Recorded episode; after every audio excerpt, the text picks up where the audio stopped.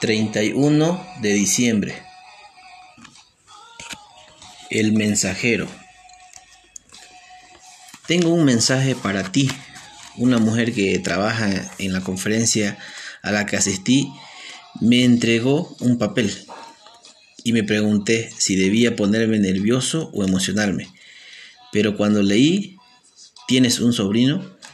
Supe que podía alegrarme. Los mensajes pueden traer buenas noticias, malas noticias o palabras que desafían.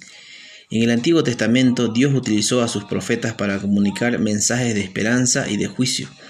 Pero cuando observamos detenidamente vemos que aún sus palabras de juicio tenían como propósito guiar el arrepentimiento, la sanidad y la restauración. Ambos tipos de mensajes aparecen en Malaquías 3, cuando el Señor prometió enviar un mensajero que prepararía el camino para él. Juan el Bautista anunció la venida del verdadero mensajero, Jesucristo, Malaquías 3:1, quien cumplía las promesas de Dios y sería como fuego purificador y como jabón de lavadores, porque purificaría a aquellos que creyeran en su palabra.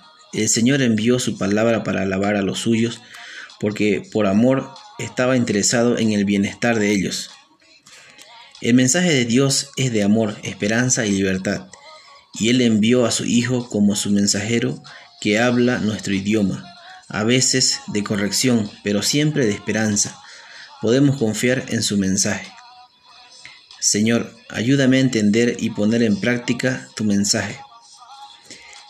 Que tengas un hermoso día y recuerda, Pídele al Señor que te ayude a compartir su buena noticia con otros durante el nuevo año.